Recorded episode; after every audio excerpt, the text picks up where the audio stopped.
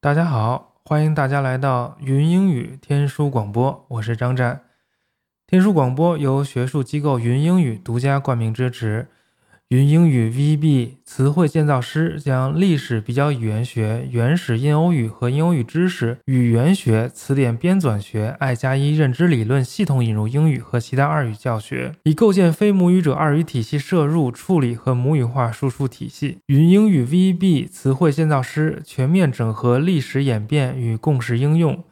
从语言学和语音学基础知识，再到语言演变和英语历史。深入浅出介绍 PIE 已降世界最主要语言体系变迁，从历史比较方法的视角形成对印欧语言全新的整体认知的同时，使研修者可以从英语核心词汇建构起一整个日耳曼、拉丁和希腊的网状关联认知结构，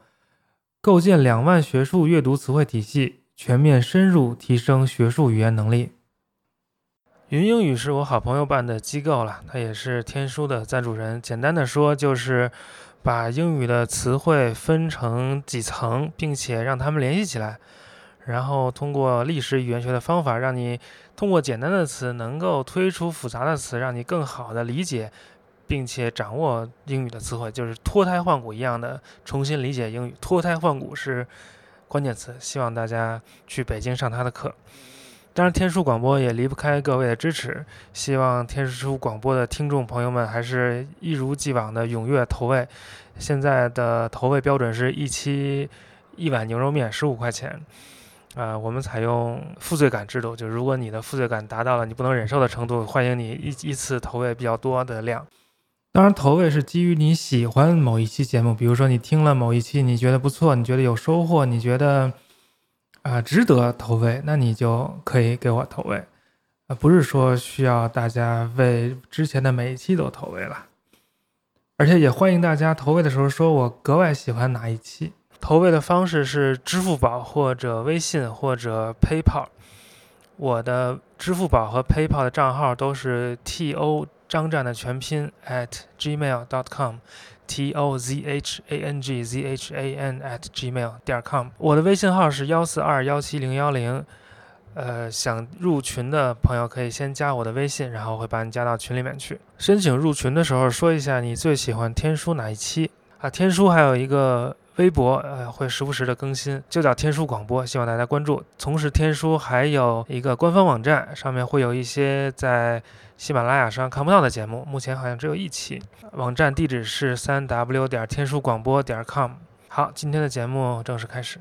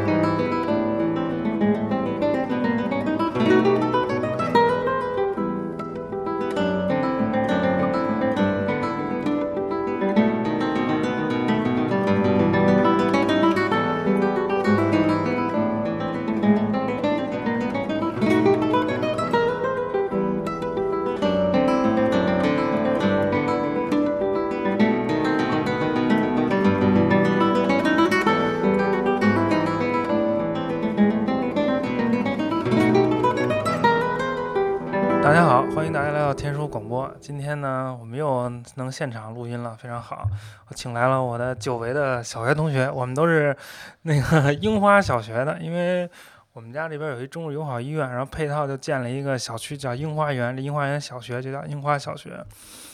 然后我跟这个我的小学同学叫燕海明，他现在是中国文化遗产研究院中国世界文化遗产中心的副研副研究员。他之前是北大社会学系本科，后来去了美国弗吉尼亚大学社会学系，得了，呃，拿到了博士学位。啊，今天我们就来聊聊世界遗产这摊事儿。然后，大家好啊，我是叶海明。刚才那个是我小学同学张战，其实我们俩只有小学一年级时候做的同学，二年级他就跳级了。等我上北大的时候，他就已经是我师兄了。呃，今天跟这个大家聊聊世界遗产。呃，其实我本人呢，在北大还有在这个弗吉尼亚的时候呢，并不是说做这个文物的，我本身是社会学背景。但是当时呢，呃，因为我的导师呢叫 Jeffrey Olick，他是做集体记忆的这方面研究的，等于是就是当时。对一个像类似于像长城啊，像这种故宫啊，这种民族的文化符号，我是比较感兴趣。这个文化符号呢，它怎么样从最初的一个这种呃面貌，最后变成了一个今天的我们所有人都为之所崇拜、青岛，或者说拿着作为国家象征这样一个符号感兴趣。就在我导师的这个引荐下呢，引导下就做这个世界遗产这个研究，然后后来。毕业之后就等于回到国内，就加入这个中国文化遗产研究院，呃，继续做这方面研究，一直到今天，呃，等于所有的这个现在的关于世界遗产的这这摊儿这摊儿事儿吧，呃，算是亲身的那个一直在在参与，实际在参与的，对，呃，就想跟大家先聊聊这个世界遗产是是怎么回事儿吧，世界遗产。它是一九七二年呢，联合国教科文组织，呃，颁布了一个公约，叫这个《保护世界文化与自然遗产公约》。呃，从这个时候开始有这么世界遗产的一个概念。但是在七二年之前，实际上在五零年代、六零年代的时候呢，当时因为要修那个阿斯旺水坝。埃及啊，还有苏丹啊那一块儿呢，就是因为要修这个水坝，有很多的当地的一些古老的那个努比亚的神庙会被淹没掉。呃，全球的这些呃文物的或者说古籍遗址的专家呢，就呼吁大家一起来把这些文物能保下来。呃，后来就是一块儿有捐钱，然后出人力、出物力，就很多神庙就是采取了像那种呃整体抬升的方式，就把这个抬到。要被淹没的这个水面之上了，然后都基本上像那个阿布辛贝神庙这种的都保下来了。保下来之后，这些专家就觉得，哎，这是个好办法。就其实很多世界上这么多这个遗产，呃，都应该说我们共同来处理。呃，有些可能当事国没有这个财力物力，但是我们这些专家还有其他一些发达国家是可以做的。然后就呼吁呢，在七二年成立了一个世界遗产公约，呃，七八年开始就。就登录这个世界遗产这个项目，呃，到今天算是一共有一千一百二十一个，全世界一千一百二十一个世界遗产项目。呃，中国是八五年加入的公约，当时呃，据说是八三年还是八四年的时候，北大那个侯仁之先生去美国华盛顿访问。呃，就说起了中国这个文物保护，尤其是改革开放之后，中国急需获得一些国际的一些援助，呃，在文物保护方面。后来美国的专家就跟他提说，那你们就应该加入这个世界遗产公约呀，这公约对你们还有很有用的。这应该是第一次中国人听说世界遗产公约这么回事儿。这离公约当时七二年设立已经过了十几年了嘛。后来侯先生回来之后就特别兴奋，呃，他是政协委员。呃，又找了其他一些专家，就提了个政协提案。后来第二年呢，政协提案就到人大去这个呃讨论，最后呃人民代表大会就通过了，就说中国要加入这个公约。八五年的时候就加入了，然后八七年的时候呢，呃有了这个第一批呃中国的这个世界遗产，当时是我们申了六个，呃包括这个长城、故宫，呃呃那个泰山。泰山是作为双重遗产，它同时又有文化，也有也有也有这个自然方面的双重遗产。啊，还有北京那个周口店，呃，周口店的那个猿人那个遗址，呃，然后还有那个敦煌，呃，莫高窟，呃，还有那个兵马俑，对，还有兵马俑，这六个了，对吧？这六个，然后，呃，从此之后，就中国基本上开始就是。呃，进入到了这个世界遗产申报的一个热潮吧。呃，到今天是五十五个，包括自然的、文化的，还有这个四个双重遗产。呃，五十五个，现在是和意大利是并列第一。哎，去年，去年，哎，今年，今年，今年的七月份，当时是良渚古城遗址嘛，申遗成功，然后并列第一，当时还是一个比较大的新闻呢。然后，呃，因为我本人的这个工作原因，就等于在这大概这。四五年内吧，基本上是呃亲身参与了一些这个文化遗产的申报。好，这个业务非常熟啊，呱呱呱，全全不用任何准备，全全出来了。那个我我我补充几句，就是那个他们修水坝的时候，不是好多庙都要淹吗？他们就让各国那个承包说有钱出钱，有钱有力出力，反正这庙，比如说你要了，你就出钱给他搬走，就是你的了。像那个纽约大都会里面有一座比较完整的罗马时期的那个。埃及的神庙就是从那儿直接整体搬迁过去的。当然，那个最有名那个阿布辛贝神庙，它是就抬升了一段嘛，就建的跟原来一样，都拿石头编号啊什么的，反正弄得挺好。嗯，然后我还要说啥？呃，就这个中国人申这个世界文化遗产有没有一个高潮低潮，还是说就越来越到就是一个渐强的过程？呃，两年两年前还是三年前，就是呃，咱不是一九八七年第一批嘛，然后到了二零一七年的时候呢，就说这个我们是这个申报第一批三十年了，我们要组织一类似于一系列的这个总结总结的一个活动，或者说纪念活动。当时呢，呃，国家文物局是有过一个类似于总结的报告，是把它分为四个时期。哎，总体来说，这四个时期肯定就是越来越好。我们一开始是一开始是这个学习阶段，哎，一开始还不知道世界遗产怎么回事呢，学习阶段。呃，第二个时期呢，就是开始爆发这个这个申报，爆发申报其实集中在大概九十年代。九十年代你可以回去看，具体我忘了，就可能有一年或者有那么几年，每年都有好几个，哎，不是不是只有一个。然后后来呢，在二零零四年开始。呃，或者说是二十一世纪初开始吧，呃，国际上就觉得这个现在每年如果要是不限制这个数量，呃，申的太多了，太多就也也管不过来。同时，他们也希望就是搞搞搞平衡，就别让这些主要的这些国家的申太多，然后一些亚非拉小国要没有的话，显得这个名录上都是这些还是这些大国嘛，他们叫这个文化霸权主义嘛，就是说要搞搞平衡，就限制了每年只能申一项。然后限制之后呢，中国开始就是呃有所调整战略，就是从这个过去是呃就光知道申报，后来就发现这个确实呃呃还是要要侧重一些保护，尤其是一些这种风景名胜区啊，他们申遗之后名气也大了，然后导致一些游旅游还有一些这种呃开发开发项目可能有点有点失控，所以就哎这第三第三阶段就算是一个一个反思反思和那个再再再前进阶段。当然，第四个阶段可能就是二二零一二年之后了啊！二零一二年之后就是一个这个这个呃逐步的呃这个就是进一步走向辉煌，大概是大概是这么一个一个一个历程。当然，就是这是官方的一个表述啊。我们从就是学者学术研究上角度来说呢，中国呃应该说是也是大致经历了这么一些阶段，就是从最初的学习到现在的逐渐的成为一个我们希望能够成为不仅是说。呃，数量上最多，同时也希望在这个世界遗产的整整体的国际的这个影响力上也应该高一些。因为，呃，像其实像法国呀、像日本这种国家呢，它可能数量并不多，但是它在世界遗产的概念、还有议题、还有一些理念的这个这个操控上，他们其实是有很大的这个话语权的。就是中国呢，就是将来我们也希望能够能够在在这方面有有所有所作为吧。哎这讲的有点虚啊，我想了了解点那个实际的，比如说咱们国家有没有说申了几项没批的，有没有失败的？有失败的，呃，举一个例子吧，失败的像，其实失败不能说失败，我们我们不称之为失败，我们称之为这个没成功啊。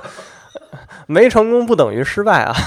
呃，是这样，这个我举我举两个例子，一个例子是这个，呃，不知道你听说过没？听说过有一个叫呃登峰天地之中，呃，这么一个概念，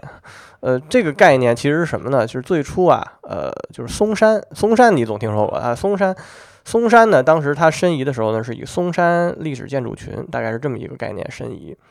呃，申遗的时候呢，这个。这个应该是零，大概零七年、零八年的样子。然后，呃，国际的那个评审专家呢，就认为你没有你这个你所谓的这个 sacred mountain 啊，所谓的圣山，这个概念其实没有说清楚。哎，我们中国人一听这嵩山是中岳嘛，你五岳的这个中岳，那这个从从名儿上来说，那显然就应该是世界遗产嘛。但是可能就是因为呃没有太说清楚，这个西方的专家呢认为这个并不能具备说所谓的这个世界遗产它要求的一个突出普遍价值这么一个高度。哎，你你这个拔不到这个高度。后来，那那也就是你是就是在大会上就说这个就是你呃退回重报，退回重报。呃，世界遗产评定有几有几个档次，一共四个档次。第一个叫呃直接列入，第二个叫这个退回补充材料重报，第三个是这个你相当于是再再低一档，呃就是这个呃呃你重新重新交材料啊，第四档就是直接不列入。然后当时当时呢是这个国际组织呢一开始评的是这个第三档，后来在大会上呢是说第二档，但是也是没有直接成功。说怎么办呢？然后国内这些专家呢就就就研究，后来西方专家也说说，呃，因为西方人可能他比较看重这个 cosmo cosmology，就这个什么宇宙观这些东西，就说你这个其实你作为这咱们的概念是中嘛，是中岳什么这个 center 这些东西。这些东西你要是能能能把这说清楚，然后嵩山那里边有一个那个呃，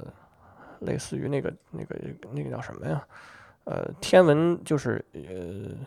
呃天文观测的这么一个，就是是是是周公观观观观观测啊什么，反正就就这么一个东西，就是它比较能够体现就是我们中国古代人的这个。在宇宙观上的这这这方面的一些一些高度、一些智慧，然后就说你以这个为名义，但是名字你也得改。然后后来就琢磨，他们据说开会说琢磨说改了一个名叫“天地之中”，哎，就是历史文献上好像有什么天中、地中什么的，然后我们就造了个词儿叫“天地之中”。然后后来再往第二年报就成了，啊，就成了。这个是等于有一个呃。怎么说呢？就是有有小挫折，但是是就就为了为了怎么说迎合，也不能说迎合吧，为了呼应，呃，国际组织的要求，然后我们自己做了一些这个概念上的一些创新。当然，很多人呢，包括那个很多很多这个参亲身参与这个这个人这个事儿的人，也应该也不是说完全认可这个概念。但是为了申遗成功，那那肯定是要要要有一些妥协吧？对。第二个案例就是这个泉州，呃，泉州是去年的大会上呢，以这个泉州刺桐史记申遗也是没有成功，呃，当然泉州比较惨，泉这个四个档次嘛，泉州一开始是被被列为第四档，就是直接被灭掉，呃，但是在这个我们做了很多外交工作的这个背景下呢，就被呃抬到了第二档，那就跟那个天地之中一样，就是你要回去。重新那个搞一搞，呃，研究一下这个怎么怎么做。因为泉州当时它是以一个泉州城刺桐古城的一个名义申，但是国际专家说你这个东西呢不全，不能体现整个城。呃，你要是说海上丝绸之路呢，你又没有说和别的地儿怎么连的，也没说清楚。建议他们重新报。然后明年是，呃，明年世界遗产大会是在福州开嘛？呃，在福州开啊，然后是要审议泉州项目，当然这个这个背后有有很复杂的这些原因了，就就不就不展开说了。呃，那我们预计的话，泉州明年呢就会呃，应该能够能够有有有有可能。泉州我去过啊，泉州是比那嵩山强实在太多了，泉州东西好好太好了，而且各种各样的好东西全都在泉州。有那个中国最早的清真寺，有那个世界唯一的那个摩尼教寺院，有有那个就是呃福建民间信仰，而整个城市都有统一的那个建筑风格，还有妈妈祖的信仰啊什么的，反正贼好。我觉得就是说不过去，如果什么天地之中都能世界遗产，这泉州这这这必须得世界遗产，松软这儿就过不去。那那个。有没有就你觉得没有什么资格当世界遗产，或者觉得还不不太够这个档次的，但是就成功成为了世界遗产，不一定是中国啊，就是，呃，我我呃，中国应该还是都符合的这个标准，那是这样，我我可能刚才有一个小背景呢，没跟大家这个交代清楚，这个呃，世界遗产它现在评定啊，它其实是有有两步。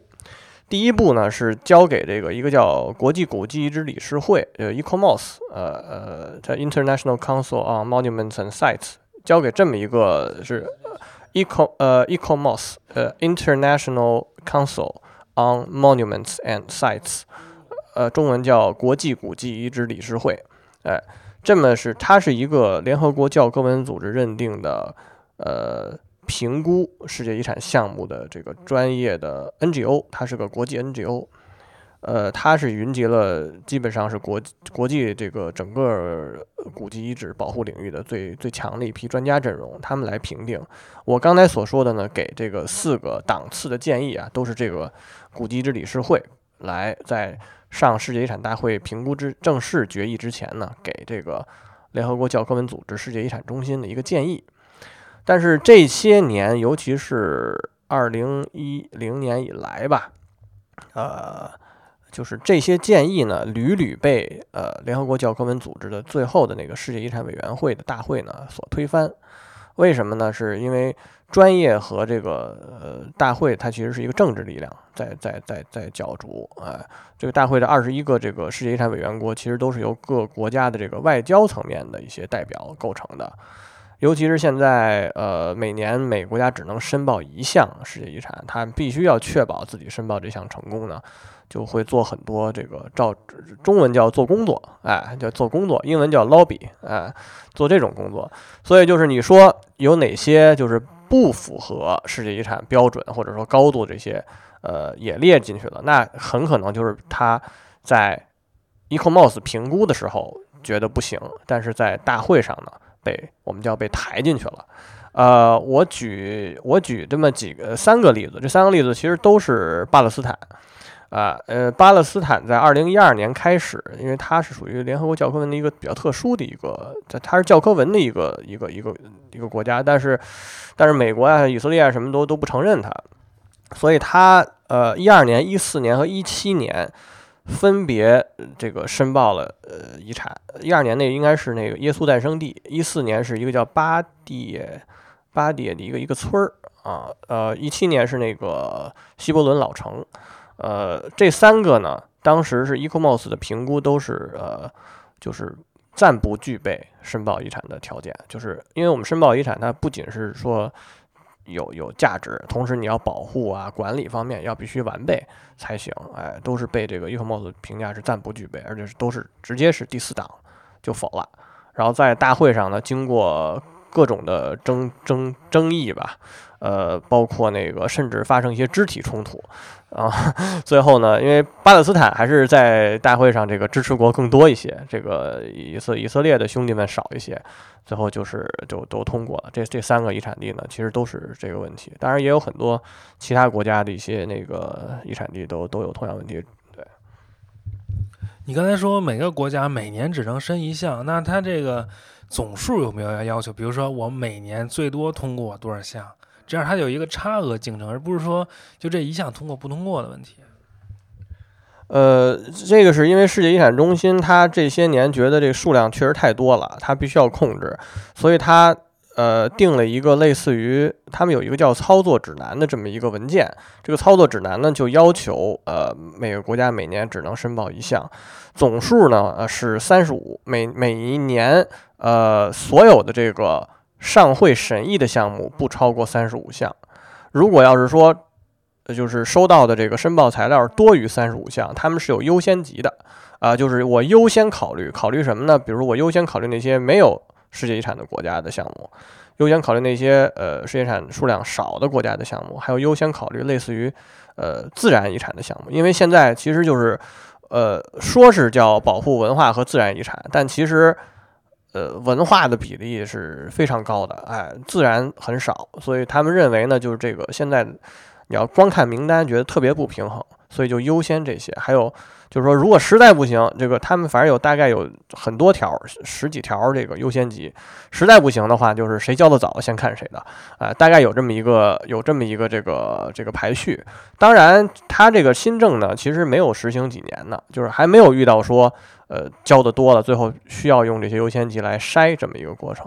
但总体来说，我觉得你你说的，你你你你 get 到这个点了，就是它现在这个数啊太多了。这一多呢，就是鱼龙混杂，鱼龙混杂，然后管也不好管，尤其是那些刚才说的有些不具备条件的，或者说那管理管理条件也不行的这些遗产地，他炼去之后呢，他的后续的管理其实有很大问题，这其实牵扯到很多的精力，所以大致是现在是这么一个，他们叫称之为 global strategy，就是全球战略，哎。其实说实话，也就是搞平衡，就是不能让这些所谓的欧美或者主主流国家的那个数量太多，哎，不能让文化太多，还是要扶持一些小国。这个也没有错了。比如说像意大利那面积那么小，跟中国那个一样数量，恨不得是个修道院就是世界文化遗产，这有点有点过了。然后我想再再问问，就是有没有被撤的？就是以前是世界文化遗产，后来就因为种种原因，它被撤销了这个资格。呃，有我有一个是文化遗产方面是现在有一个被撤掉了，是那个德国德累斯顿河谷文化景观，呃，易北河谷文化景观。它这个案例比较比较，可能背后也有一些一些一些政治的原因，但当时是这样，当时它是零可能零四年还是零六年，反正申城的。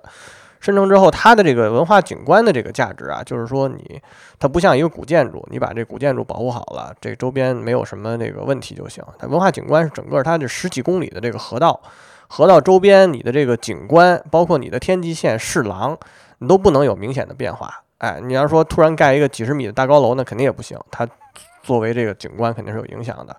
当时德国德累斯顿呢，他们是要修一个桥，而且是修一个那种现代式的钢架桥。呃，这个国际这些专家就觉得这这有问题，就是你实际上是破坏了一个呃演进式的这样一个一个一个河谷的景观，而且是呃你没必要修这个桥。他们评估了一下，说你要如果是解决交通的话，比如说钻个地道啊什么的，其实不会影响太大，你修一个桥就有影响。但是德累斯顿呢，他们是坚持要修这个桥，据说还搞了一个。全民公投就要求我要我要我要，呃，就是你你们觉你们就是大家市民们，你们认为该不该修这个桥？然后据说很多人都投是应该修，然后就就就就要修这个桥。这个桥还没修呢，呃，教科文组织就就已经呃对这对此事表示这个非常的不满了。然后是在零九年的时候把它给撤掉了，也是投票，二十一个委员国投票，最后是反正是压倒性的优势就给他撤了。当然，我说为什么他有背后的原因呢？就是据说是说是这个，反正当时什么法国呀，法国和德国又有什么不对付啊？反正背后有这方面原因。因为还有一个例子，什么就是恰恰也是去年的大会，去年一个大会曾经是提出了，就是呃那个乌兹别克斯坦有一个沙赫利什么什么古城，呃，他那个古城呢是他把那个历史街，他他是以这个历史街区的名义申报遗产成功的。但是他把历史街区拆了大概百分之三十，盖了那种，呃，反正不管盖什么吧，就是那种我们现在那个常说的什么类似于这个旧城改造那种感觉啊。原来呃呃，gentrification 不光是 gentrification，gentrification 是人的 gentrification，他等于把东西都拆了。呃，你就想象大同吧，就是大同那个那个那个现在就是呃就是这个乌兹别克的大同，你就想象这么这样。然后呢，拆完之后呢，然后就说要要要除名。当然，如果是按照当时对待德累斯顿易北河谷的这样一种标准的话呢，它肯定得被除名，因为它这个价值已经基本上消失殆尽，你百分之三十街区都给都给弄没了嘛。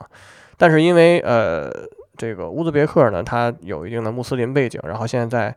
世界遗产的委员会里边呢，穆斯林的这个国家呢，呃兄弟们还是比较团结的，就就生生给挡回去了，就没有没有把这个给除名。所以你说。就是它，它除不除名呢？其实一方面是业务原因，另一方面呢，它也有一定的这个政治背景。当然，呃，中国这五十五个还都不错啊，目前为止还没有这个这个到到这一步的。当然，也有一些做的不好的，可能受到一些警告，这个是这个是也也也也比较也比较客观，但是还没有没有严还没有严重到这个程度。它除了除名之外，我看那个世界遗产名录有一些是红色的，就是它是濒危的。这个是怎么回事？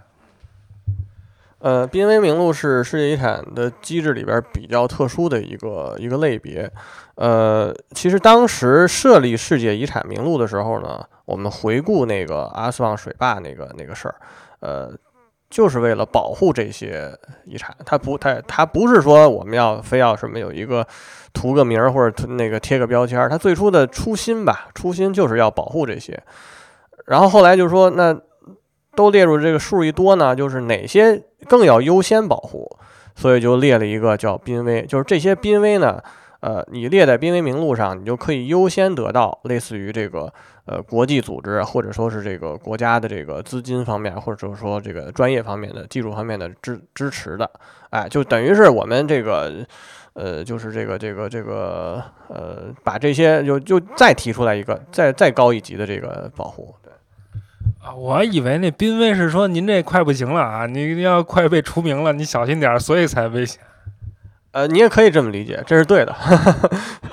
就就他呃，现在其实是这个意思了，就是他他是等于两步走，对吧？你你你要除名之前，肯定得先列濒危。刚才我提到的那个德累斯顿和那个呃乌兹别克那个大统，它都是都是列入濒危了很多年，发现确实没法没法搞了，所以要提出除名，大概是这么一个意思。但是濒危名录呢，现在有一个什么问题呢？就是很多国家认为你这个濒危名录没有达到它的目的。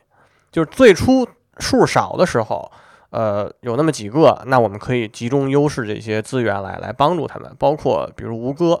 吴哥吴哥古迹当时是一个很典型的，也是很不错的一个案例。它列的同时就直接列濒危，直接列濒危之后呢，就是全世界的这个很多国家，几十个国家一起在吴哥搞这个文物修复啊，包括这个社区建设啊什么的，等于它的这个濒危达到了目的。但是后来这濒危数一多。现在好像有三十多个濒危，那数一多的话呢，呃，就就就就没有这么多真正的资源可以帮助他们。然后同时的话呢，大家都认为说，这个濒危其实是很丢面子的事儿，就是我们国家，比如说有有那么几个濒危名录，反而是觉得这对我们国家是一种这个叫惩罚措施了。哎，呃，包括这几年，其实像尼泊尔，尼泊尔那个加德满都地震之后。呃，三番五次的这个国际组织认为应该把它列到濒危里边，然后这个优先保护它。但是加德满都呢，就是尼泊尔人认为，呃，这个有点这个就是丢人，呃，形象国家形象受到了这个损害，然后就是拒绝拒绝列入濒危。有这种有这种情况啊。呃，濒危名录，呃，有一点其实是，呃，这个这个需要我们这个中国这边警惕，就是其实我们。呃，像有一些项目呢是被警告过，就是在这个大会决议里边警告说，你要是呃再不采取什么措施，就不排除将来给你列入濒危这种可能啊。就刚才我说，我们目前为止没有被除名的威胁，但是列入濒危是是有这有这方面的这个这个潜在的危险了。呃，我能想到就是武当山，武当山，呃，还有那个反正大会决议里边专门提过的是武当山和。和这个布达拉宫吧，啊，我这个回头我回头回头查一下啊，回头查一下这个这个别，武当山是这样，武当山呢是呃它的那个玉真宫，玉真宫它因为修的那个它是什么？简直玉真宫整体抬升工程，然后还有就是据就是武当山它的这个旅游还有这各种的这个这个发展的这个规划，然后它武当山周围的一些建设项目。嗯，它没有严格按照文物保护的这个要求来来去进行审批，所以导致了很多呃大型的施工项目和这个建设项目呢，呃，影响了武当山的这个这个整体的这个呃价值。说白就是可能有点那种私搭乱建或者乱乱乱呃的旅游开发过度。对，这其实是是是普遍的一个问题。但是世界世界遗产组织它其实是这样。它并不是说你这个造成既成事实之后，我来给你列濒危。它就是说有些事儿你得告诉我，哎，比如说你你你要建个东西，你在，因为我们是有一个比较明明确的区划的遗产区缓冲区，你在这个区划里，你要是搞一些比较重大的项目，呃，即使你觉得没事儿，你得告诉我，哎，你不告诉我，这就是这个管理流程上有问题了，我就有我就可以对你采取一些这种。呃，开开展一些监测呀这方面的措施，哎，这个世界遗产它的这个体系中有一个非常完善的一套监测体系，就是他觉得这个不行，或者说怎么样，他就让你去那个呃派人去监测一下。就像你说的，这个世界遗产创立的初心是为了保护这些呃人类 文化和自然的遗产。那我这个比如一个景点被设为世界遗产之后。它除了被这个世界遗产委员会监管，它能够得到什么资源吗？呃，实际上它资源应该是，如果说用英语说的话，就是 e economic capital 和 cultural capital，就是 economic capital 就是这个经济方面的这个回报应该是显而易见的，就是它具备这样一个呃知名度之后呢，会大量的增加它的这个旅游方面的一些收入。呃，这可能对于一些，呃，尤其是第三世界国家来说，它是比较比较看重这个的。呃，所谓 cultural capital 就是就是像我说的那种国家形象，哎，就是而且世界遗产方面，它因为它每一个项目列入之后呢，它会有一个官方的评语，或者说是官方的价值的论述，哎，很多很多人呢，可能更或者说当地政府或者说这个当地的这些一些知识分子呢，他更看重这个价值论述，因为。像有些遗产地，它可能在历史上，它它它的这个价值阐述，它可能比较模糊，或者还充满争议。就是你通过列入世界遗产名录这样一个措施呢，把它的一套呃说法或者一套叙事叙事叙事体系呢，给它给它限定了，给它这个确认了，就是得到国际承认了。最明显的就是今年良渚古城遗址申遗，呃，你可以可以看，就是很多的报道都说这个中国。呃，五千年什么文明史终于得到了国际承认，哎，大家一般都都会都会用从这个方式来来说。当然，呃，这这只是我们这个自己内部的宣传了。当时申遗的时候也也也不好说什么这个五千年文明史怎么样。当然还有一个，就除了这两个 capital 呢，还有一个 capital 对于中国人来说，对于中国的官员来说可能比较重要，就是 political capital，就是在你任上，如果你要是把一个遗产那个搞成世界遗产了。那是一个很很好的一个政治资本，呃，就是可能对于你的这个仕途的这个升迁也是有有好处的，哎，大概这个现在申遗是是是是会有这样这样一个优势。那等于说，这世界遗产组织就是发牌子，它并不是有什么拨款呀、派人啊这些东西都没有，它就是给你发一牌子，然后这牌子就给了你各种各样的 capital。呃，拨款呢其实是有的，但是。钱很少，它有一个叫 World Heritage Fund 这么一个东西，就是世界遗产基金吧。但是像刚才说的，就是这些基金呢，可能就是优先优先那些急需要开展保护或者要抢救的这些遗产的。其他的话，现在其实很少，就是就是发牌子。那实际上，这个世界文化遗产在今天就跟它之前就设立的这个原始的目的有点区别了，因为现在就变成一个。旅游目的地的标签了，反正我去这国家，我一查那名录，反正世界遗产就那么几个，我就全去了，就就打卡就完了。那有没有想过，就是说，你给这个遗址一个世界遗产的标签，反而会造成旅游过度，反而会造成这遗址的破坏？呃，这个其实是世界遗产它设立之后很多年之后，大家意识到的一个问题。呃，最初肯定。最初最初，这些人肯定不是不是不是想的说贴标签儿，肯定还是要保护。但是呢，呃，还有一个小小插曲，就是中国当时刚加入的时候啊，也是想着是去找找一些国际援助，找钱。就是中国当时刚改革开放嘛，没钱。我还回我还专门翻过那个当时的那个文物报，呃，最初是。九十年代之前说世界遗产，基本上都是啊，我们有世界遗产了，又又可以有国际援助了什么的，大概是这样套说法。现在中国都是援助别人去了，现在中国不需要别人援助了。它确实有一个这个思路和这个这个这个目的的一个一个变化。那你说的这个呃旅游旅游开发这块呢，呃，其实很多遗产地都面临这个问题，包括这个呃福建像福建土楼啊，像那个西递宏村呀，其实可能。评评遗产之前都是默默无闻的，但是在评遗产之后呢，它可能都面临这个呃后续的这个游客如何管理。呃，当然像故宫这种，故宫长城这种，可能它不是世界遗产，它本身知名度也很高，所以也不能说是因为它评了世界遗产，所以它这个带去的这些。但是还有一个问题是，就是呃呃，就这些这个旅游的管理呢，现在没有一个特别呃特别这个叫什么呀？呃，就是呃。呃，就是这个标准化的一个管理的模式。呃，像像敦煌，它就是它它做的比较好，就是它会观测这个你的这个人流，呃，对这个洞窟里边的这个壁画，你的这个呼出的二氧化碳会有什么影响，然后它会去限流。但是，呃，绝大多数遗产地都没有做这么细，所以他们在制定这个呃旅游规划的时候呢，很多时候都是呃，就是算测算一个游客的峰值，或者测算一个那个呃这个这个游游客需要去怎么控制的那个路线、引导路线啊什么的。但是这个可能很很多时候还没有特别好的一个真正的能够呃就是通用的一套一套办法来做。但是现在在世界遗产申报的时候，也都会要求。就是你这个申报之后，后续这个游客怎么管，你是要有要求的。包括良渚申良渚古城遗址申遗的时候，当时呃国际古迹遗址理事会专门就是要我们补充材料，就说你将来申遗之后，你要你要会遇到可能很多的游客来，你怎么处理这个呃未来这个游客的这个压力，你必须要提出一套方案，这也是申遗材料的一个基本的要求。现在。那还有一个情况，就是说发生了天灾或者人祸，让这个遗产出现了就重大的破坏。比如说伊朗以前有个巴姆古城，地震都给震没了。然后最近冲绳那个那个对首里城发生火灾了，这个怎么办？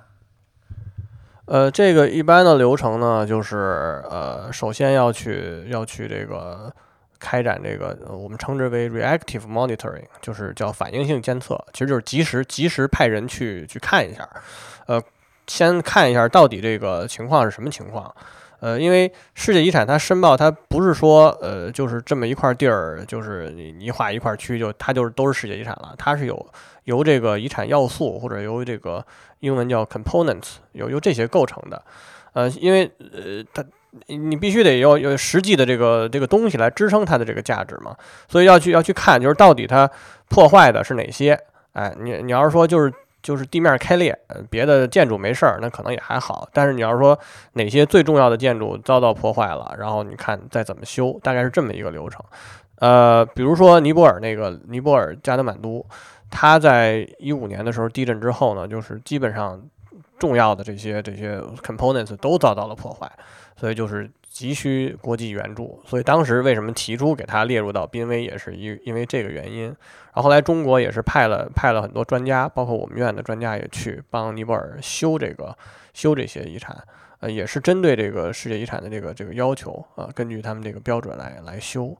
呃，日本这个冲绳首里城是比较特殊，因为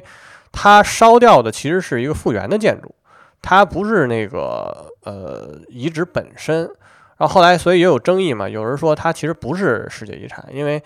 在世界遗产申报那个文本和它的这个价值阐述当中呢，它是这个作为遗址的遗址是世界遗产的 component，但是遗址上面复原的建筑没有明说，没有明说是。所以有人说日本人自己也狡辩说这个我这不是世界遗产，所以烧了也没事儿。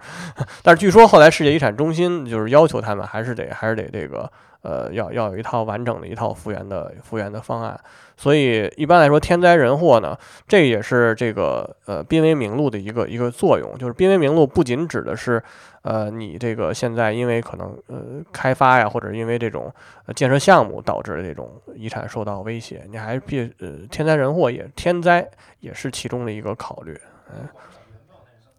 广岛广岛原爆是这样，广岛原爆呢，呃，这是一个比较。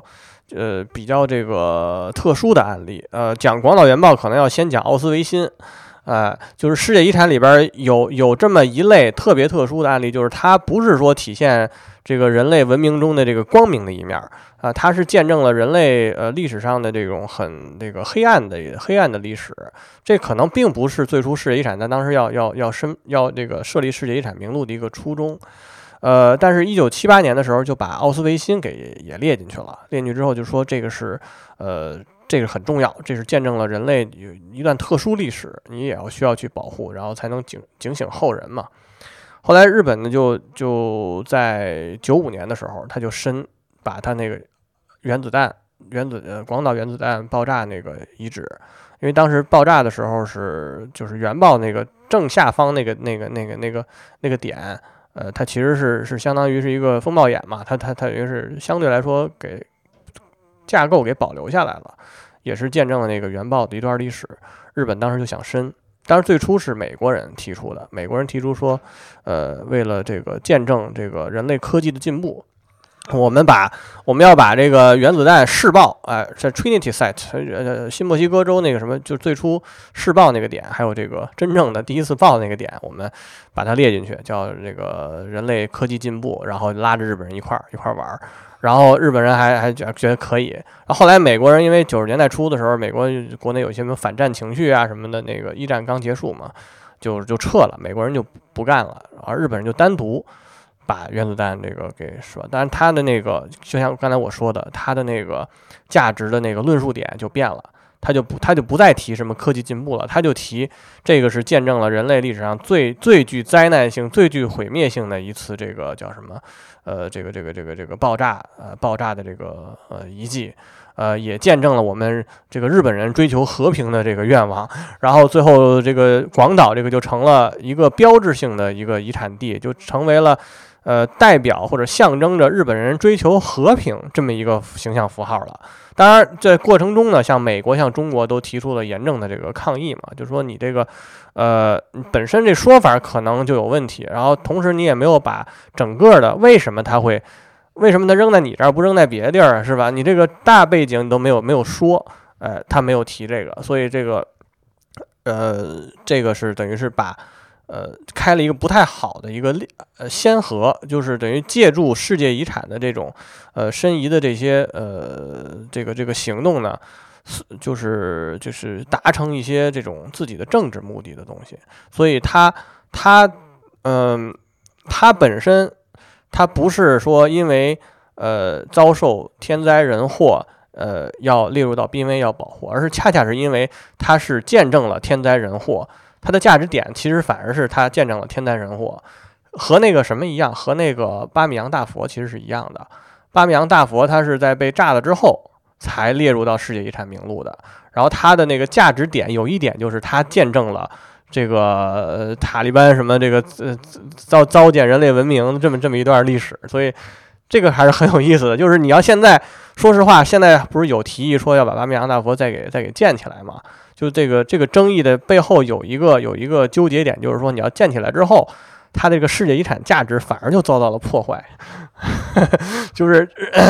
就是现在它它等于世界遗产的这个所谓的那套价值体系是是是这么玩的啊啊，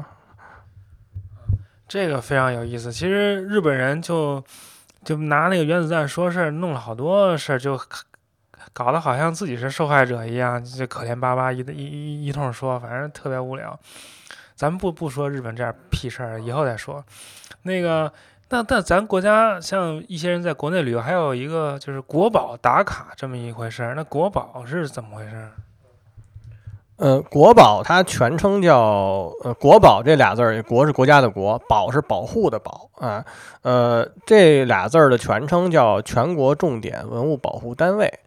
这个是我们中国自己的呃国家的这个文物保护体系的一个基本概念，在六十年代初的时候，呃，为了保护这些这个文重要的这个文物史迹，当时国务院就设立了这个全国重点文物保护单位这么一项制度，其实就是把呃从法律层面和从这个制度层面，呃，确立了这个我们如何去保护，要设立机构。要设立专门的这个，要配专门的人，要有专门的资金来保护这些重点的这个这个文物。呃，现在到目前为止呢，是刚刚今年是列了第八批吧，一共是大概五千多个全国重点文物保护单位啊，五千多个全国重点文物保护单位。然后每一个保文物保护单位其实都是有，呃，后来是八二年我们专门设立了文物保护法啊，就是。从法律层面，把这个全国重点文物保护单位的这个要求呢，也进一步明确了。所以就是国刷国宝和刷世界遗产，其实是，呃，可我我我也知道有有这么有这么一一一类人，就是喜欢刷这个，但其实是历史爱好者，历史爱好者。但是但是其实就是呃，国宝其实和和这个世界遗产呢，它呃理论上来说，世界遗产它是国宝呃再精华的一部分，就是呃。首先，它得是是国宝，然后然后就是它具备了世界性的价值，它才成为世界遗产。但实际上操作起来它是两套体系，因为世界遗产是按照世界遗产公约、世界遗产操作指南，然后还有这种国际组织这套体系。而且世界遗产它是像刚才说的，要有一套所谓的价值论述、所谓的这个监测、所谓的这些是这套体系。国宝呢是真正的有国家法律依据的。呃，文物法专门设定的国宝，它有保护范围、建设控制地带，然后国宝应该如何去要求。所以现在来说，就是国宝，呃，它的这个保护的这个体系反而更为完善。因为世界遗产这这个事儿讲起来可能有点有点有点奇怪，就是真正世界遗产，它其实这四个字儿是在我们国家的法律中是没有出现过的。呃，我们的文物保护法里边是没有世界遗产这个概念的。我们现在的基本的要求是，世界遗产它的区域化、它的管理是参照，呃，尽量和国家这个全国重点文物保护单位的这个要求来来一致来要求。所以就是，如果要是大家想刷这个国宝或者刷这个世界遗产，呃呃，刷的同时，如果要是有一些这这方面的一些背景知识，也也也也是挺有意思的事儿啊。但是你这个肯定刷世界遗产更容易一些，因为五十五个国宝有五千多个，而且国宝吧，说实话。呃，它是体现体现时代特征的，比如说第一批到第四还是第五批的这些国宝呢，基本都是我们耳熟能详那些历史的更重要的古建筑、古墓葬呃、壁画什么的。然后从第五批、第六批开始到第七批，尤其是到这个第八批呢，呃，就很多近现代的，就是在过去我们并不认为它是文物的这些东西，包括像哈尼梯田。像这个这个这个很多近现代二十世纪的这些工业遗产，包括这个北京站啊，北京站的什么那个老的那个楼什么的，其实也都是逐渐的被我们认为是具有呃历史价值，也都列入到这个国宝范围内。所以国宝可能它那个范围范围更广，世界遗产可能还是还是那个那个优中选优吧，大概是这么一个一个关系，现在还有一个说法叫那个非物质文化遗产，这个是跟世界文化遗产公约什么相关吗？嗯，非物质文化遗产是二零零三年开始有的一个正式的一个概念。呃，这个背景可能还得往前倒，咱一小时之前说那个事儿，可能又又能接上了。就是最初世界遗产公约列完之后呢，呃，主要的这个遗产的这个分布呢，都是欧洲，呃，欧洲、北美。呃，现在这两年亚洲多起来了，但当时也是很少的。然后，呃，他们就认为这个不平衡嘛，不平衡就是说那个，尤其是一些亚非拉国家就认为这个实际上你世界遗产其实是一种变相的一种所谓的这个文化优越性的一个体现。哎，呃，我们也有很多的遗产，那那个西方国家就说，那您没有啊，东西没了呀。而我们的遗产都是那些口头文学，都是那个唱歌跳舞，都是这些什么呃类似于历史的一些重要的这民俗的活动。然后后来呢？所以我说，为什么说日本人比较精明呢？日本人比较会玩这个，就日本的遗产保护体系当中，一直有一个叫非物质文化财，呃，这么一个概念。他们就把自己的这套，就是对于呃，就是可能不是特别体现在物质层面，就是就是一种一种相的相对来说比较无形的这这一类的这种遗产，呃，这一类的这种文化传统呢，呃。这个确立为自己的一就也是要保护的对象，然后他就把这个概念在国际层面推广了，然后就拉着这些亚非拉的这些兄弟们呢，二零零三年的时候就专门设立了一个叫非物质文化遗产公约。这个非物质文化遗产公约其实是有点像，相当于是和这个。世界遗产公约有点有点对应的感觉，就是你们不是那么玩吗？我们我们这套东西，我们有一套体系，哎，然后的开始就开始，因为中国之前其实一直就是我们叫民俗嘛，民俗学嘛，就这些东西。在这之后，我们中国也专门一开始就是也是，当然有这么一个东西，肯定中国人就比较热热衷于申了嘛。现在逐渐的申，现在中国也是世界第一了，倒是非遗也是世界第一，但是非遗。呃，一些主要的欧美大国都没有参加，都没有参与，就他们他们还从从说从学理层面不太认同这个这个说法。但是这个非非遗公约其实是呃一方面是脱胎于这个世界遗产整个的大体系，另一方面也是有有有有一种那个互补的互补的感觉。呃，然后非遗其实也经历了跟世界遗产同样的问题，就是最初是放开了身，然后。可能有些国家特别热衷，一下申很多个，然后现在也是每个国家每年最多只能申一个，而且它也，呃，存在这种就是达，就是有一些具体国家，他希望通过非遗的设立来达到自己政治目的，这么样一种，这么样一种那个，呃，作为这样一个工具的一种，呃，一个一个形象了。就就今年那个，呃，印度其实它它申了一个什么呀？就是类似于有点儿就是藏医药的感觉的那个东西，然后就被我们。呃，前方的这个这个这个这个这个专家和这个官员们呢，给挡回去了，就没有让它申成。呃呃，印度那个叫什么呀？我我可以搜一下，那个那个阿育吠陀啊啊啊！我是运动传统医学，对对对，运动传统医学啊，他们就是就是要要要要要申报。这我知道，就是喝牛尿、吃牛屎治百病呗。现在印度全都特热衷研究这个，然后那个印度各大学申经费就得说我们能证明喝牛尿、吃牛屎治百病，然后就能申到好多钱，然后申到钱之后他们再干他们想干的事儿。像印度就是民族主义有点过了，沉渣泛起，就有点那个倒退的感觉，就跟其实整个世界上的浪潮是一样，就是反全球化那个那个民粹主义那些东西。呃，你给我们讲讲那个世界遗产大会，应该你每年都去吧？这上是怎么玩？怎么开会？怎么打？呃，世界遗产大会我是从一六年开始去的，就是土耳其政变那次。嗯，那个当时去第一次去就赶上土耳其政变了，然后就连着去了。呃，一六年开始去了四年了吧？呃，这个世界遗产大会它是这样，它等于是每一年呢，在大概在六七月份的时候，有十天左右。就世界遗产，它呃每年的这个评定的项目，包括还有像濒危的项目，还有是不是除名啊，还有现在在名录里这些项目，哪些如果面临一些保护的一些问题，要上会讨论，还有一些其他议题，大概十天左右，每国家都会去一个代表团，当然主要的还是围绕这个申遗项目来来进行那个争议。呃，我们的这个角色呢是这个算作为一个专家团队，就是等于中国中国是有一个政府代表团。呃，政府代表团呢，他是这个在前方去去发言。那我们作为这个专业的咨询的这些专业的团队呢，是提供我们的专业意见，然后提供给我们的那个代表呢去去发言，大概是这么一个角色。呃，每一次世界遗产大会上，其实都会有比较大的这个争议项目。刚才提的那个巴勒斯坦和以色列在会上会上干架，然后还有就是日本、韩国，这也是一对冤家。呃，这个韩国是属于每一届大会都会专门要有一些什么类似于声明，因为他们是对日本前几年申的那个明治工业遗产。呃，有有有有有疑义，因为那明治工业遗产它有一个叫军舰岛，那个军舰军舰岛的话，当时是二战的时候呢，呃，这个争强征了这个朝鲜和中国的劳工，呃，等于是这个有有也也有那种黑暗历史，但是日本人就是等于没有没有提这段历史，他光提的明治工业遗产是什么日本脱亚入欧的这么一个见证嘛，所以韩国人对他们这个也是有疑，然后每年大会上都会跟日本日本来那个这个较这个劲。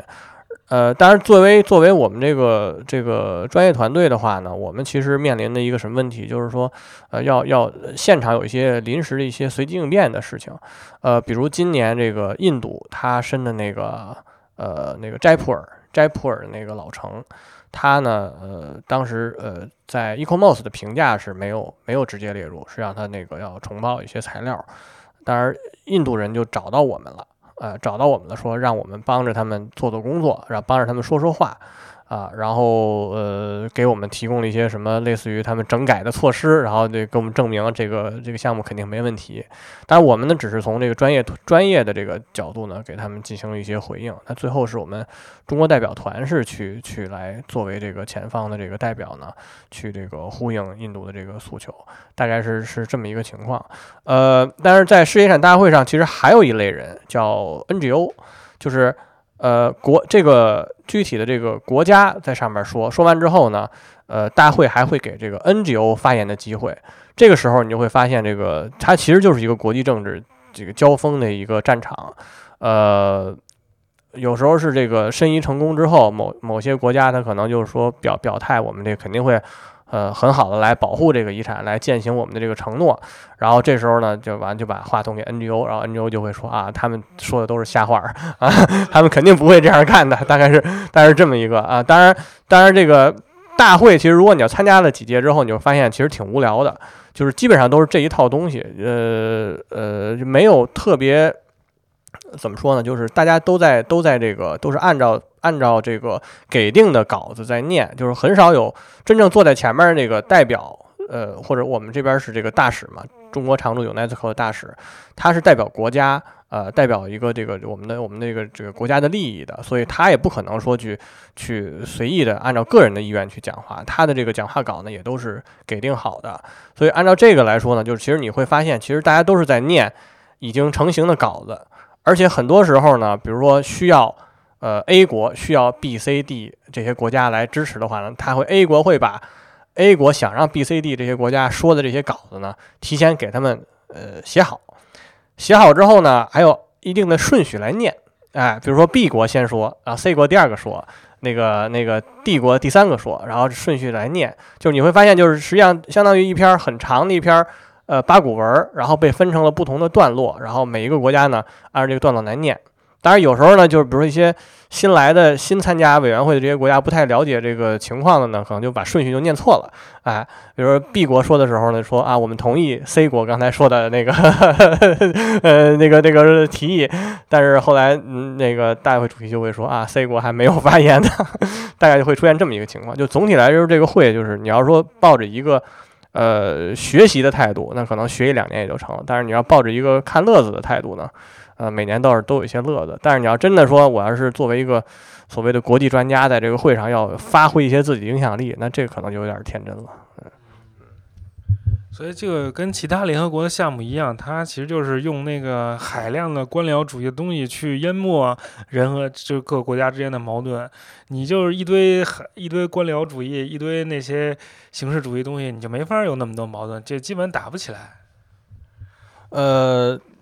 这个就是现在有点就是这个这个进进退进进退维谷的感觉，就是因为世界遗产它它最初想的是很好的，我就是那个一群一群专业工作者，我就是希望能保护人类的伟大文明，我们做这么一个东西，但是它最终要落在还是要落在这个政治层面，就是因为联合国教科文，包括世界遗产的这些缔约国，包括这个这个什么这个各种组织，其实都有政治背景的，你是依托这个平台的，钱也是这帮人出的。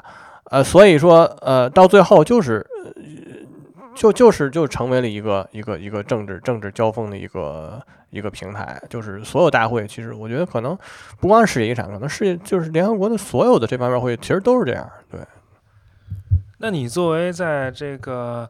呃中国遗产研究院工作的研究员，我看你平常还去开会，还去给别人培训，你那这些工作是就是在这个世界遗产大会以外的工作，你做些什么？啊，世界遗产大会其实只是我工作的很小的一部分。我们的本职工作是做这个世界，呃，中国世界文化遗产的这个研究、保护、呃管理、监测、宣传这个工作。我们这个中国世界文化遗产中心呢，呃，一方面是我们承担很多这个申遗文本的编制，就是这个像大运河。呃，像这个呃华山岩画，像哈尼梯田这些世界遗产的，当时申报时候提交的这个文本材料，都是我们负责编制的，这是申遗的申遗过程。那么在在它在他们成为世界遗产之后呢，我们也要负责他们后续的这个保护还有管理的这方面的研究，提供呃策略建议。同时，我们呃还有一个名号是中国世界文化遗产监测中心。这监测刚才给你提的，就是呃，这些遗产地面临什么问题，呃，需要解决问题，我们要去去预防这个问题和出现问题的时候如何解决。我们是有一套这个监测体系的，包括呃有专人呃负责专门的遗产，呃还有这个专门的每一年会有这种。呃，遗产地递交上来这个工作年报，我们会根据他们的递交的工作年报来判断这个遗产地保护管理是不是有问题，然后定期会大家一块儿开会讨论这些事情。呃，现在比较流行的一个说法叫 capacity building，能力建设，就是你成为世界遗产本身只是你呃践行承诺的第一步。啊，你你如何去更好的去保护好，或者说是传承，或者说是可持续的来来来来运作这个遗产，这个其实是更关键的。我们其实比较缺乏这方面的专业能力，然后我们的本职工作其实更多的就是说，呃，把这个真正的世界遗产的要求、知识，还有呃保护管理的一些最新的理念呢，给呃遗产地的这些领导啊还有管理者呢去普及。那能不能给我举几个具体的例子？比如说，中国哪些世界遗产地做的保护或者做的开发，呃做比较好，哪些是比较欠缺的？呃，比较好的话，呃，其实各有特色吧。我们觉得做的比较有这个亮点的，刚才提到的一个敦煌，呃，因为敦煌莫高窟它名气很大，但是它其实面临的呃保护管理的这个这个压力也比较大。莫高窟本身它这个壁画，呃，它它这个真的是，如果要是说游客多，或者说是没有采采用很好的保护方法，它就会遭到破坏嘛。呃，他们就长期以来在这个呃，最近反正樊锦诗院长也出镜出镜率也比较高嘛，就谈论他的这个敦煌的这个工作经历。他长期以来是一直在做这个监测工作，包括他的这个对于具体洞窟的人呃多少人对他会造成什么影响，他们有专门的数据的分析。在这个基础之上呢，他们会判断呃。或者或者或者会去制定一些呃管理的这个措施，这个是一个比较完整的保护遗产这样措施。当然，敦煌还做了很多的像数字化展示啊，像这种传播啊这方面的工作，其实做的还都还都还可以，比较比较有亮点。那么还有一个就是这个像呃我们做的这个呃大运河，中国这个大运河，大运河最初呢大家知道都是京杭大运河，然后后来大运河。申报世界遗产的时候叫中国大运河，就是把后来杭州再往东浙东运河那边也也给加进来了。呃，大运河的申遗其实是对整个的呃大运河沿线，尤其是那个像北方的一些呃大运河穿穿过的那些村落呀，它那些那个呃相对经济欠发达地区。它的这个整体的环境、整体的经济方面的提升还是这个有目共睹的。包括申遗的时候，很多地方它申遗之前，可能这个周边的环境是特别的破败的，或者说垃圾遍地这种。通过申报遗产，通过加强大运河周边的遗产的保护呢，把这些环境也清理好了，老百姓的这个生活质量呢也是得到了提升。就是大运河它的申遗和敦煌可能又是两种路子。它它等于是带动了这个社区，带动周边社区，而且它是一条线儿，八个省，就是大规模的，通过一个概念，通过一套体系把它那个整体提升，这也是一个比较比较有那个亮点的。然后你要说负面的话呢，其实呃，我我不知道我该不该说啊，这个这个咱在这儿说，它也不算负面，它可能是大家对对这个事儿的认识有有所有所这个呃不一样，就像丽江。哎，丽江丽江古城呢，它申遗之后呢，呃，我们现在有些人批评它是这个过度商业化啊，什么丽江的那个原汁原味儿啊，那些东西都没了。但是我们这两年其实和丽江呃丽江方面接触很多，包括帮着他们做一些规划，帮着他们开展研究，呃，有一些呃培训班也在丽江办。跟他们接触之后发现呢，其实呃丽江方面做了很多很好的工作，包括把一些新的呃加入到这个。就是他们所谓的外来人，所谓的这个这个所谓的这个丽江原住民走了，来了一堆做生意的外来人嘛。这些所谓的外来人，他们如何形成新的这种丽江人的认同，也是做了很多的这个很好的这个尝试。而且丽江历史上，它它其实就是因为这个它的重要的这个地理节点，形成了一个商贸中心嘛。它历史上就是因商贸而兴的。所以你说丽江过度商业化，那你看怎么说了？它因为它本来它就是一个商业的一个一个聚落。所以就是很多外来人，他如果真正形成了丽江的认同，然后呢，能够呃去去这个自我去主动的去保护丽江的遗产，或者说传承的丽江的遗产，它其实也是一个挺好的尝试。所以，呃，丽江这个应该说是还还是相对有争议啊，也不能说那个一下就给它给它否定了。但是中国有一些地方呢，它不是世界遗产。但是我们认为它其实是现在有问题了，就像那刚才提到的，像大同这种，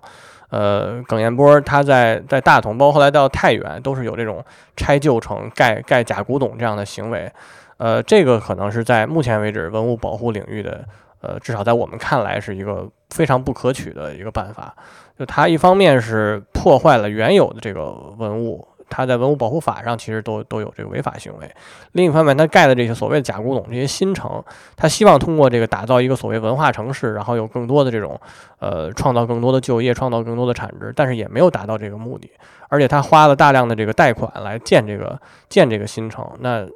其实说白就是寅吃卯粮，就是在后续的是不是更可持续来说，也是存在这方面的这个问题。嗯。好，那个最后一个问题就是，中国现在有哪些地方是即将成为或者有希望成为世界遗产的，或者你觉得比较就是应该值得被列入，但还没有被列入的地方。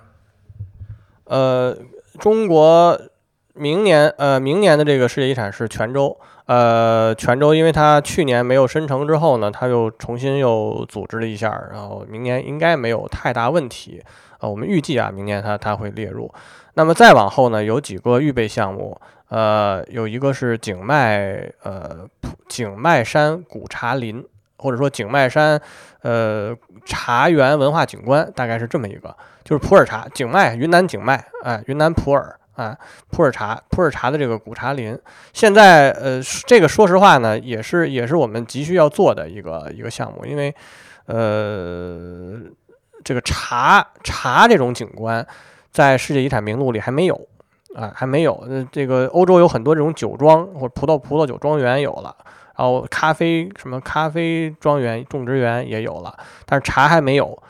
但是呢，可能呃，如果我们要是不及时申呢，可能别的国家这个如果哪个项目哎大吉岭啊或者日本的宇治啊什么的，它这些如果要是先申成了，那那也有可能会面临一些舆论压力。所以我们觉得这个呃，而且景迈山确实还不错，呃，这个值得去去做。那下一步呢，这个重点在在推进景迈山古茶林，然后还有就是这个呃，有一些目前为止在开展的，像这个西夏西夏陵。哎，宁夏的西夏陵，因为这个，我们现在所有的这些呃省份里边呢，呃，宁夏还是一个一个一个空白点，就还没有世界遗产，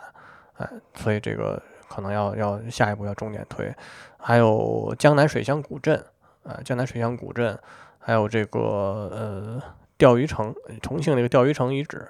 当然，这个都是我个人的一些一些一些预计了。这个每一年，因为现在每年只有一个名额。呃，上谁？呃，那肯定不是我说了算，那肯定是这个这个这个上方的旨意啊。那而且是现在上哪个是具有很明显的政治符号意义的？呃，它不是说呃呃随便随便从业务上能具备条件就可以了啊。呃，然后同时的话呢，这个我们刚才有一个概念没提到，就是中国我们有一个世界文化遗产预备名单。预备名单有大概三四十个项目在这预备名单里，大家都排着队等着啊。我们现在的原则就是说，你预备名单呢，首先你要按照正式项目的这个标准，高标准严要求来要求自己啊。你具备这样标准之后，然后呃，在某一个合适的契机，你可能会被会被这个提名到世界遗产里。所以大家呃热情都是很高的，但是其实也要认识到这个，就真的如果是一年一个，而且这个这个政策不变的话。嗯，这些预备名单得得四十多年吧，才才能都都升上去。好，非常好。我们最后一个环节，那个推荐，那个呃，那个叶海明，那个是著名的相声演员，是吧？在在北美，有他要来上节目，立刻就微博有不知不知道是谁的粉丝就说要听你说相声了。呃，刚才张战跟我说，最后环节是要推荐个东西，然后我说是跟这个话题有关没关，他说没关也行。然后那我就想，我推荐一个我现在比较喜欢的一个相声团体，北京的那个大豆，呃，大是大小的大豆是那个逗逼的逗啊，呃，逗哏的逗，对，逗哏的逗。呃，这个相声团体是呃叫就反正就是嗯一帮以九零后为主的北京小孩儿，但是我觉得他们。呃，很认真的在做这个事情，而且他们有很很多的新意，就是在传统段子基础之上呢，有很多的新意，而且是呼应现在的生活。呃，前些年像那个德云社呀，像这个呃西亚包袱铺啊什么的，我觉得都有点过时了，而且是这个有点，嗯，这个摊子一铺的大了，可能就很多这种业业务能力就就就就就没有精进的空间了。但我觉得这个大豆还是还是不错的，这可能跟世界遗产没关系，但是它也是一种传统文化嘛，算是非遗嘛。呃，大豆的话，它有几个点儿，一个是那广明阁，就是鼓楼西大街那块儿，然后它在像它有一些，就是这广明阁是每周六都有，啊，就是定点的，然后还有就是，呃，像在一些大的剧场，那就是可能是，呃，像这个车公庄那边三十三 A 三三剧场，还有还有再大的剧场，可能它它就是商演，商演就不是说有固定场合了，它就是像北京、天津呀，它好像到上海也演过。这种就是大家搜就能就能搜到了，我还是比较推荐的。然后他那大豆呢是有四个主要演员，呃，那个就是呃那个李云飞、叶鹏，董建春和李丁这四个是我我最喜欢的啊，呃，但是其他人也不错，但是这四个我觉得是属于真的是年轻一辈说相声里边是是是非常出色的，给大家推荐。好，非常好，以后我们可以单独聊一期相声。呵 呵那个我也推荐一跟咱这没关的，我那个前一阵儿出国一趟，回国那个飞机上看了一电影叫《柔情史》，是一个北京的，就是在胡同里的事儿，就是一个女的，一个女作家吧，然后她跟她妈一块儿住，然后是都是北京人，然后就是母女两代人嘛，反正打了又好，好了又打，反正挺好玩的。而且那电影特别朴实，嗯，就是没特效，没音乐，啥也没有，就就那么拍。然后，而且是有一种就是对北京那种赞歌的感觉，就是老北京的那种。就那女的弄一滑板车就蹬蹬踹，一边蹬蹬踹就在那胡同里走。然后呢，就是在各种胡同里走，比如后头有一个那 SOHO 那大楼的，后头有白塔寺的，就是能够看到一般在电影里看不到的北京真实的景象。而且我就一直不明白他那蹬蹬踹就是一直走的时候是怎么拍的，一般是就跟那个婚婚礼拍那个婚车一样，弄一个吉普车你在后头，但是他他那个也没声啊，对吧？估计是有人蹬三轮，然后那人坐三轮上拍的。